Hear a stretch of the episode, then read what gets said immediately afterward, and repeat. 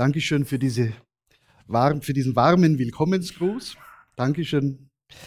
Liebe Gäste, liebe Gemeindeglieder, liebe Schwestern und Brüder, liebe jungen Leute, der evangelische Theologe Karl Heim hat einmal ein interessantes Bild geprägt. Er hat gesagt, der christliche Glaube gleicht einer Brücke. Einer Brücke, die von zwei Pfeilern getragen wird. Der eine Pfeiler ist das Kreuz von Golgatha und der andere Pfeiler, das ist die Wiederkunft Jesu. Und wenn man einen dieser Pfeiler entfernt, dann bricht die Brücke zusammen. Man kann somit ruhig behaupten, dass die Wiederkunft Jesu, die Parousia, wie sie im Neuen Testament bezeichnet wird, die Erscheinung Jesu, neben der Versöhnung den Hauptinhalt der christlichen Botschaft bildet. Schon die ersten Christen waren von dieser Hoffnung erfüllt. Ihr wisst, der Gruß der ersten Christen lautete Maranatha, unser Herr kommt. 2000 Jahre später ist die christliche Botschaft vom Ende, dass ein Neuanfang ist, aktueller denn je.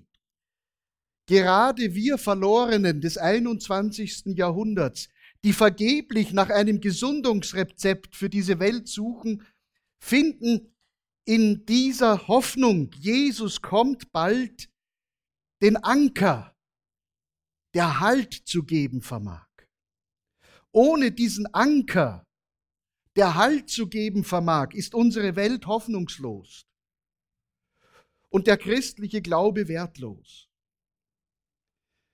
Siebenten Tags-Adventisten haben seit der zweiten Hälfte des 19. Jahrhunderts mit Eifer mit Überzeugung, mit Einsatz und Hingabe auf dieses nahe Kommen Christi verwiesen. Die von Gott prophetisch verheißene Zeitenwende, dieses Kommen Christi, bildet den Grund ihrer lebendigen Hoffnung. Und bis heute ist dieser Wiederkunftsglaube auch Triebfeder ihres weltweiten missionarischen Programms. Aber nun, nun ist dieser Jesus bis heute nicht gekommen. Und die Frage drängt sich auf, wie lange noch, wie lange noch müssen wir auf das Erscheinen Jesu warten? Wo ist denn Jesus geblieben? Warum ist er nicht schon gekommen? Kann denn christliche Hoffnung, adventistische Hoffnung altern oder reift sie heran? Lässt sich die adventistische Naherwartung über Generationen hinweg erhalten oder nützt sie sich ab? Meine lieben Gemeindeglieder, liebe Freunde, das Ernstnehmen von Christi kommen in beständiger Erwartung und im Ausblick, im Ausblick auf die Erfüllung biblischer Prophetie und der Zeichen der Zeit, der scheint zu einem Testfall der Gemeinde geworden zu sein. Was jedoch dem Menschen, was jedoch uns als Verzögerung erscheinen mag, dass Jesus eben noch nicht gekommen ist, ist aus göttlicher Perspektive keine Verzögerung, denn Gott rechnet nicht so wie wir. In seiner Vorsehung hat er den Tag seines Kommens längst bestimmt. Die vermeintliche Verzögerung ist in Wahrheit Seelsorge Gottes an der Gemeinde und an der Welt. Denn Gott handelt mit uns als ein barmherziger, liebender, wartender Gott, der immer noch um uns wirbt, der geduldig ist und der möchte, dass schwach gewordene Gläubige, ja jedermann, Gelegenheit zur Umkehr hat. Nicht der Zeitpunkt, nicht der Zeitpunkt steht im Mittelpunkt der Erwartung, sondern die Frage, bin ich bereit? Die Frage meiner Bereitschaft ist die wesentliche Frage. Die Frage meines persönlichen Verhältnisses zu Jesus steht im Mittelpunkt. Jesus, der mich in die Nachfolge rufen will, der mich vor die Entscheidung meines Lebens stellt. Die Sehnsucht nach dem Kommen Jesu und die Frage, wo ist Jesus heute? Und was soll die Gemeinde heute tun, bis er kommt? Diese Fragen werden im Neuen Testament in einem Buch ganz besonders thematisiert. Und über dieses Buch möchte ich heute Morgen zu euch sprechen. Ja, das Neue Testament enthält ein Buch, das nicht nur wegen seiner literarischen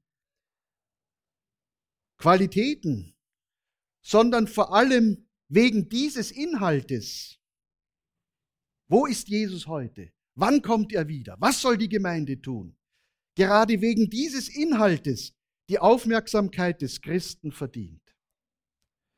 Während die Evangelien, also Matthäus, Markus, Lukas, Johannes, als Passionsberichte um den Tod Jesu kreisen, Einige der großen Briefe des Apostels Paulus, ich denke da an den Römerbrief, an den Galaterbrief, diesen Tod Jesu theologisch deuten und interpretieren, also vorwiegend mit der Vergangenheit beschäftigt sind. Und das letzte Buch der Bibel, die Apokalypse, die Offenbarung des Johannes, vorwiegend mit der Zukunft beschäftigt ist, setzt sich dieses Buch mit der Gegenwart auseinander. Mit diesen zwei fundamentalen Fragen. Wer ist Jesus? Was tut er heute für uns? Wo ist er geblieben seit seiner Auffahrt in den Himmel? Und die zweite Frage, was ist nun die Gemeinde und was soll sie tun? Ihr habt sicherlich schon erraten, um welches Buch es sich hier handelt. Es handelt sich hier um den Hebräerbrief, der auf diese Fragen Antwort gibt, was Jesus heute für die Menschen tut und welche Aufgabe seine Gemeinde heute hat. Wir befinden uns ja im Reformationsjahr. Welche Aufgabe hat die christliche Gemeinde heute? Reformation weitertragen, Reformation vollenden, um nur einige Stichworte zu nennen. Wir wissen nicht genau, wer den Hebräerbrief geschrieben hat. Wahrscheinlich war es der Apostel Paulus. Aber sein Inhalt ist für uns heute von größter Bedeutung. Denn wir leben ja heute und wir wollen heute wissen, wo Christus ist, was er für uns tut. Sehr oft blicken wir zurück als Christen, 2000 Jahre, wir blicken auf das Kreuz, wo Jesus Christus für uns die Erlösung erwirkt hat. Das ist gut so. Aber wir wollen auch heute wissen, was Jesus für uns tut. Die erste Frage, was tut Jesus für uns heute, beantwortet der Schreiber des Hebräerbriefes auf folgende Weise. Ich lese aus dem Hebräerbrief, aus dem Kapitel 8, die Verse 1 und 2. Das ist nun die Hauptsache bei dem, wovon wir reden. Ich lese aus der alten Luther-Übersetzung. Wir haben einen solchen hohen Priester, der da sitzt zur Rechten des Thrones der Majestät im Himmel und ist ein Diener am Heiligtum und an der wahren Stiftshütte, welche Gott aufgerichtet hat und kein Mensch. Und dann lese ich noch aus dem Kapitel 7 den Vers 25.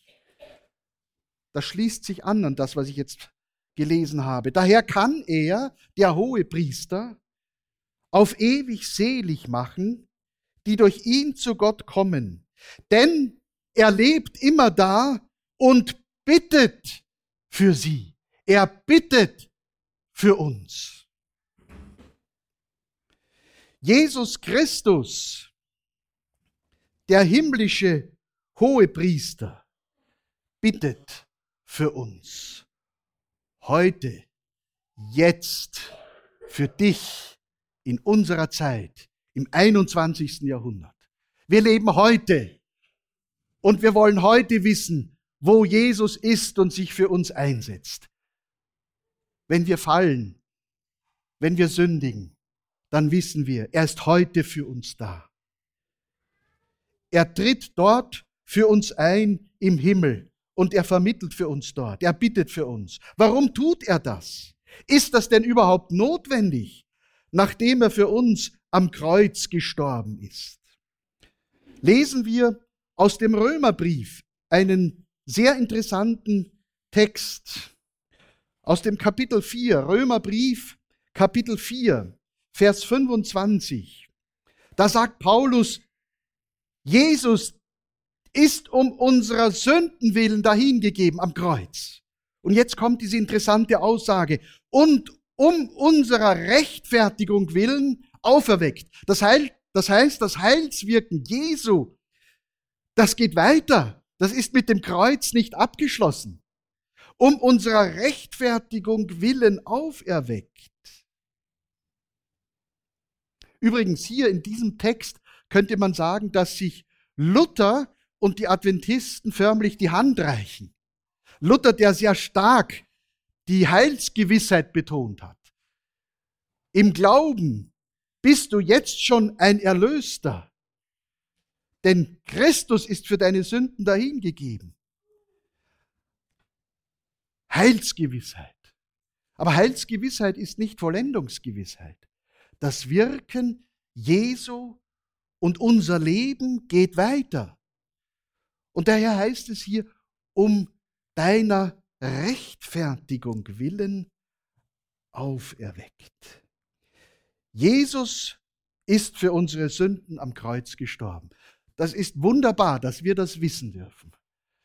Das ist die Grundlage, das ist das Fundament unseres Glaubens. Ich darf wissen, dass ich durch das Kreuz Jesu erlöst und befreit bin. Ich hoffe, dass wir alle diese Freude in unserem Herzen tragen, dass uns Jesus Christus erlöst hat. Durch seinen Tod dürfen wir leben. Wie im Alten Testament ein unschuldiges Tier geopfert wurde, um die Sünden zu sühnen, so hat auch Christus als Unschuldiger am Kreuz unsere Sünden gesühnt. Und damit sind wir vor Gott gerecht gesprochen, begnadigt, befreit, erlöst. Aber damit ist das Wirken Jesu noch nicht zu Ende, um unserer Rechtfertigung willen auferweckt. Und das ist genau das, was wir in, im Hebräerbrief im Kapitel 7 im Vers 25 gerade gelesen haben. Auferweckt um unserer Rechtfertigung willen, daher kann er, daher kann er auf ewig selig machen die durch ihn zu Gott kommen, denn er lebt immer da und bittet für sie. Jesus Christus überlässt uns nicht uns selbst, nachdem er am Kreuz für uns gestorben ist. Er wirkt weiter für uns, indem er das, was am Kreuz objektiv geschehen ist, die Sündenvergebung, immer wieder neu unterstreicht und betont. Immer wieder neu anwendet und für uns subjektiv als Menschen heute im 21. Jahrhundert vermittelt. Jesus Christus, meine Lieben, steht weiterhin zu dem, was er für uns am Kreuz gemacht hat, auch heute noch. Und durch diesen Vermittlungsdienst gibt er uns auch jetzt die Garantie, dass wir erlöst sind. Obwohl doch das Opfer, das er gebracht hat am Kreuz, schon so lange her ist, 2000 Jahre. Wir dürfen heute wissen, dass wir aufgrund dieses Opfers erlöst sind. Denn er tritt heute für uns, für dich und für mich ein. Sofern wir uns Sündenvergebung schenken lassen. So hat also der Vermittlungsdienst Jesu im Himmel, den uns der Hebräerbriefschreiber vor Augen führen möchte und der jetzt geschieht, zwei wesentliche Aspekte.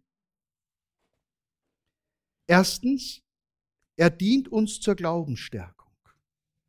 Uns, Menschen des 21. Jahrhunderts.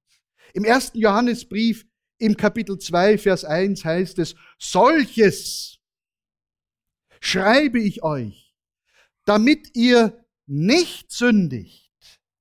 Wenn aber jemand sündigt, so haben wir einen Fürsprecher. Einen Fürsprecher bei dem Vater. Jesus Christus, der gerecht ist. Da haben wir es. Jesus Christus ist heute unser Fürsprecher. Er tritt heute für uns ein. Und der zweite Aspekt, durch Jesu Vermittlungsdienst wird seine Liebe und Gerechtigkeit vor dem All demonstriert, vor dem Weltall. Es geht also nicht nur um ein persönliches Verhältnis zu Christus und da dürfen wir gewiss sein, dass Christus für uns einsteht und das, was er am Kreuz für uns erwirkt hat, heute noch unterstreicht und für uns zur Anwendung bringt. Es geht noch um diesen universalen Aspekt. Gott möchte der himmlischen Welt zeigen, dass er ein gerechter Gott ist. Denn, so heißt es in der Heiligen Schrift, die Engel nehmen regen Anteil am Erlösungswirken Gottes. Im Epheserbrief im Kapitel 3, Vers 10 heißt es, auf das jetzt kund würde an der Gemeinde, den Mächten und Gewaltigen im Himmel, die mannigfaltige Weisheit Gottes. Und an anderer Stelle heißt es, es gelüstet sogar den Engeln zu schauen. Auf die zweite Frage, was ist die Gemeinde und was soll sie heute tun, gibt der Hebräerbrief folgende interessante Antwort. Ich lade euch ein, mit mir das elfte Kapitel aufzuschlagen, Hebräerbrief Kapitel 11. Hier wird Abraham als Glaubensvorbild angeführt. Hebräer Kapitel 11, die Verse 9 und 10. Durch den Glauben ist er, Abraham, ein Gast gewesen in dem verheißenen Lande, wie in einem Fremden und wohnte in Zelten mit Isaac und Jakob, den Miterben der Verheißung. Denn er wartete auf die Stadt, die einen festen Grund hat, deren Baumeister und Schöpfer Gott ist. Und dann Kapitel 13 und dort noch Vers 14. Denn wir als Christen, wir haben keine bleibende Stadt hier auf dieser Welt, sondern die zukünftige suchen wir. Die Zeit, meine Lieben, in der der Hebräerbrief geschrieben wurde, ähnelt in manchem sehr unserer Zeit heute. Versuchen wir uns einmal in den Autor dieses Briefes hineinzuversetzen. Was war das damals für eine Zeit, in der der Hebräerbrief geschrieben wurde? Was war das für eine Zeit? Die Verheißung der Wiederkunft Christi hatte sich nicht erfüllt. Und ihr könnt euch vorstellen, dass diese ersten Christen entmutigt waren. Sie werden sich gefragt haben, was hat das eigentlich alles zu bedeuten? Da ist dieser Jesus zu uns gekommen, hat mit uns gelebt, hat gewirkt, hat geheilt, hat Gutes getan, hat von einem Reich gesprochen, das er aufrichten wird. Und die Jünger hatten am Anfang noch keine richtige Vorstellung, was Jesus mit diesem Reich beabsichtigte. Einige dachten, vielleicht will er ein, ein Reich hier aufrichten und uns vom Joch der Römer befreien. Erst nach und nach dämmerte ihnen, was Jesus mit diesem Reich gemeint hat. Aber eines stand fest, dieser Jesus, der hat gesagt, ich gehe hin, euch die Städte zu bereiten, und wenn ich wiederkomme, dann werde ich euch zu mir nehmen. Das hatten sie noch im Ohr. Und was war geschehen? Er ist aufgefahren in den Himmel, und nun standen sie da, und es hatte sich nichts verändert. Es hatte sich buchstäblich nichts verändert. Und man muss sich in diese Menschen hineinversetzen, die so hohe Erwartungen an Jesus gesetzt hatten und dann im Grunde genommen enttäuscht wurden. Jesus war nicht wiedergekommen. Er hatte es doch gesagt. Ich werde wiederkommen und euch zu mir nehmen, damit ihr seid, wo ich bin. Nein, er ist nicht wiedergekommen. Und nun die große Enttäuschung und die Frage, was war das Ganze eigentlich? Hat sich denn vielleicht der Weltlauf in irgendeiner Form geändert? durch das Kommen Jesu? Hat sich der Weltlauf geändert? Nein. Nein. Der Weltlauf von Hass und Krieg hatte sich nicht geändert. Es wurde sogar noch schlimmer, denn nun wurden die Christen verfolgt. Die Christenverfolgungen setzten ein durch die römischen Cäsaren. Und die Christen werden sich gefragt haben, ja, was soll das Ganze? Wir sind da jemandem nachgefolgt, der große Versprechungen gemacht hat, der gesagt hat, er wird wiederkommen und sein Reich aufrichten, aber nichts ist geschehen. Könnt ihr euch ein wenig in, in diese ersten Christen hineinversetzen, in welcher Not sie da standen? Der Tempel, das alttestamentliche Priestertum, das Opfersystem, das sollte längst schon abgeschafft sein.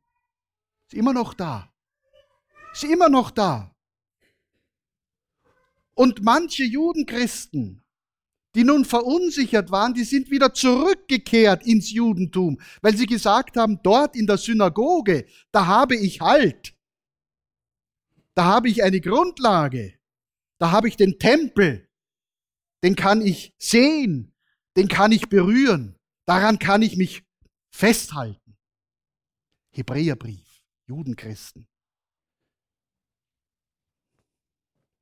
Und so herrschte in den Gemeinden damals große Unsicherheit, große Verwirrung, Lauheit, Gleichgültigkeit, Enttäuschung.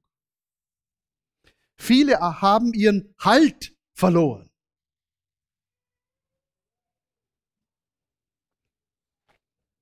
Wie ist die Situation heute, 2000 Jahre später? Ich sagte schon, die Situation von damals ist ähnlich der Situation von heute. Hat sich irgendetwas heute verändert? Seitdem Jesus Christus vor 2000 Jahren aufgefahren ist in den Himmel, hat sich in irgendeiner Weise etwas verändert. Der Weltlauf von Hass und Krieg ist immer noch da. Wir könnten sogar sagen, es ist schlimmer geworden. Heute ist der Mensch fähig, sich selbst zu vernichten. Atomtod, Wachstumstod, Umwelttod. Das kann der Mensch heute alles machen und bewirken und tut es auch. Hat sich da irgendetwas geändert? Und die Menschen sind heute ebenso orientierungslos und fragen sich, wie geht's eigentlich weiter mit dieser Welt? Unsicherheit, Verwirrung, Konfusion, auch in den christlichen Kirchen, besonders dort.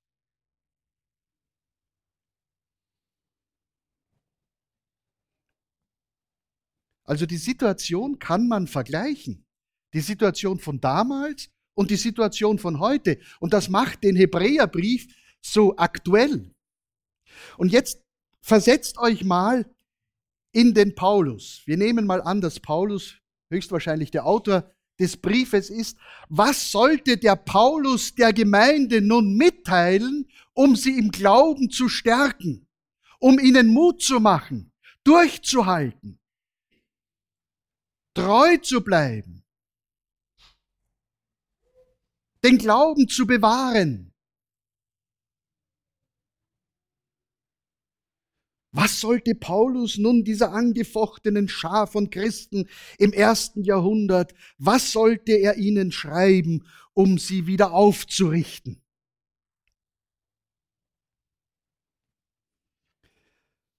Was würden wir schreiben, wenn wir in der Situation des Paulus sind?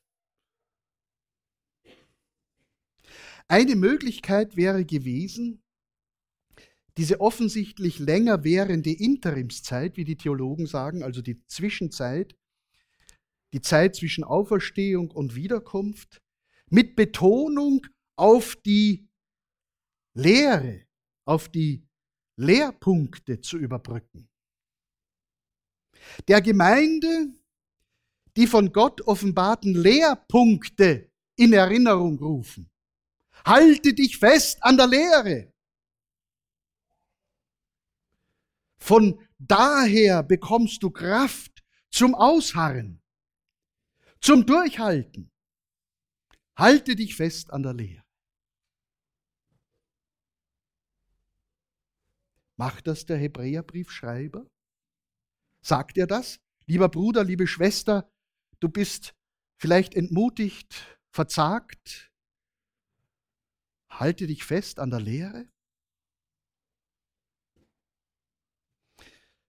Schlagt mit mir bitte den Hebräerbrief auf und lesen wir dort aus dem Kapitel 6 die Verse 1 bis 3.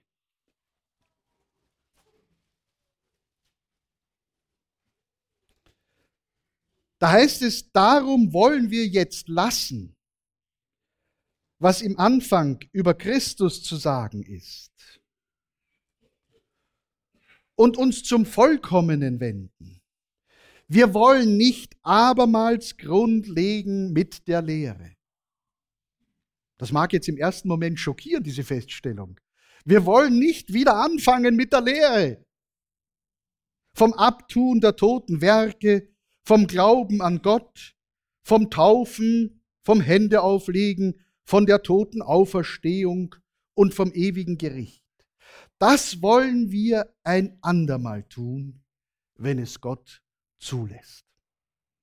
Also der Hebräerbriefschreiber wählt nicht diesen Weg, dass er sagt, ich kann jetzt vielleicht meine verzagte Schar von Christen ermutigen, indem ich auf die Dogmatik, auf die Lehre verweise. Klingt ein bisschen heretisch jetzt in unseren Ohren, ja? Grundlehren, biblische Grundlehren sind wichtig. Nie hat es Christentum ohne Lehre gegeben. Der christliche Glaube ist nicht einfach nur ein persönliches Verhältnis zu Christus. Nein, sondern auch das Bekenntnis zu einem ganz bestimmten Glaubensinhalt, zur Botschaft Jesu. Das zeichnet uns als siebenten Tagsadventisten aus, dass wir das Wort Jesu in allen Aspekten ernst nehmen. Und das ist richtig so. Und das leugnet der Verfasser auch nicht. Aber für ihn ist es nur der Anfang des Christentums. Es gibt noch etwas Vollkommeneres, etwas Wichtigeres. Also diesen Weg wählt der Verfasser nicht. Eine andere Möglichkeit wäre gewesen für Paulus, die Interimszeit, die Zwischenzeit, in der wir als Christen heute noch sind, mit Betonung auf die Gemeinde zu überbrücken. Halte dich fest an der Gemeinde. Gemeinde, das ist etwas Schönes. Gemeinde, das ist Heimat. Ich brauche die Gemeinde. Wenn ich in die Gemeinde komme, dann werde ich in meinem Glauben bestärkt, ermutigt, aufgebaut. Es gibt da auch eine Kirche, die sehr stark diesen institutionellen Aspekt betont. Und zwar so stark, dass sie sagt, die Kirche ist das gegenwärtige Reich Gottes und lässt im Grunde genommen die Wiederkunft an den Rand rücken. Halte dich fest an der Kirche. Diese institutionelle Selbstgefälligkeit. Man könnte jetzt sagen auch, halte dich fest am Prediger, am Pastor, halte dich fest am Kirchenpräsidenten, am Vorsteher. Macht das Paulus? Sagt er das? Halte dich fest an der Gemeinde? Der Verweis auf die Gemeinde, so wichtig sie ist, scheint nicht zielführend. Und ähnlich hätte der Verfasser über die Lückenbüßerei der modernen Theologie heute gedacht, die sich mit allen möglichen Dingen beschäftigt. Mit Kultur, mit Politik, mit Psychologie, nur nicht mit dem Wesentlichen. Auch wir als Christen stehen manchmal in Gefahr, uns mit allen möglichen Dingen zu beschäftigen in dieser Zwischenzeit, um diese lange Interimszeit zu überbrücken. Und vielleicht verlieren wir dabei das Wesentliche aus den Augen. Paulus sagt, wenn wir ihn als Hebräerbriefschreiber jetzt hier postulieren, er sagt, kein Dogmatismus, kein Institutionalismus. Also was dann? Was stärkt mich dann in dieser Situation, in der ich mich heute als Christ im 21. Jahrhundert befinde?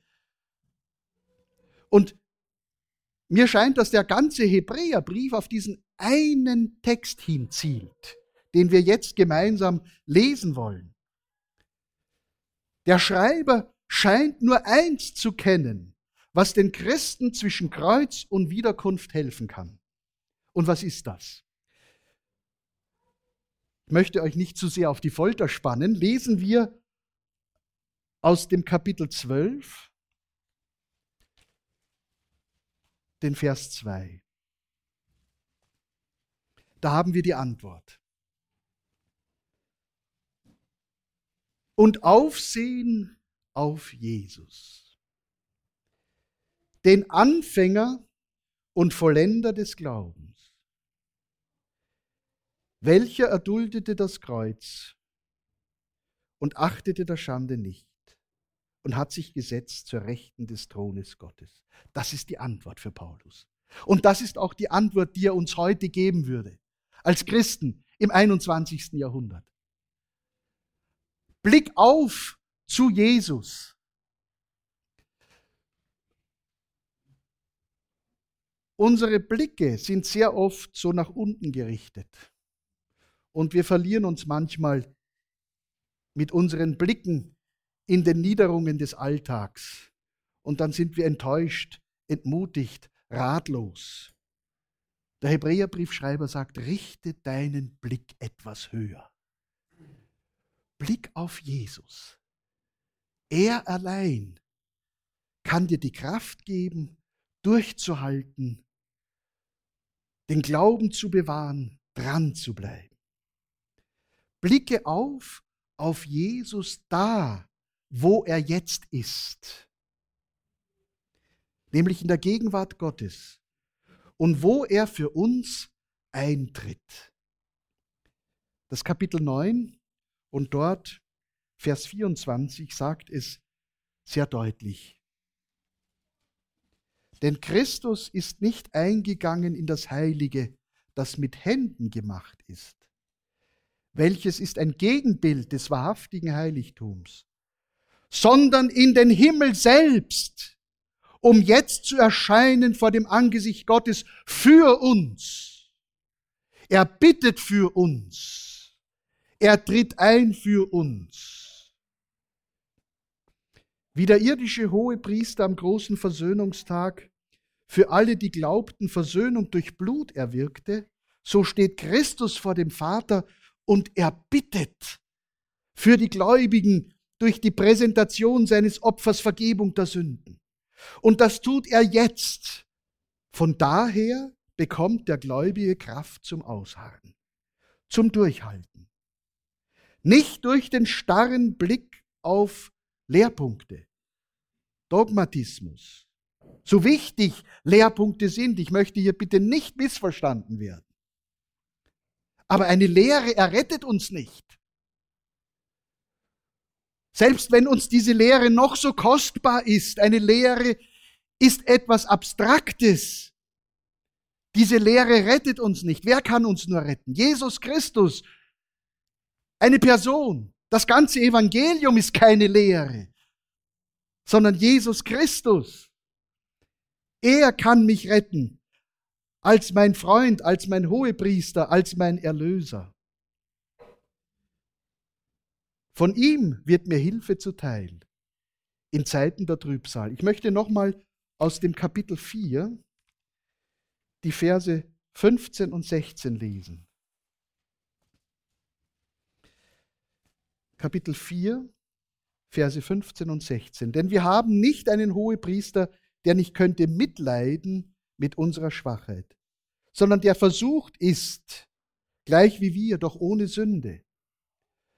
Darum lasset uns hinzutreten, aufblicken auf Jesus, richte deinen Blick etwas höher, tritt hinzu, lasset uns hinzutreten mit Freudigkeit zu dem Thron der Gnade, auf das wir Barmherzigkeit empfangen und Gnade finden auf die Zeit, wenn uns Hilfe Not sein wird.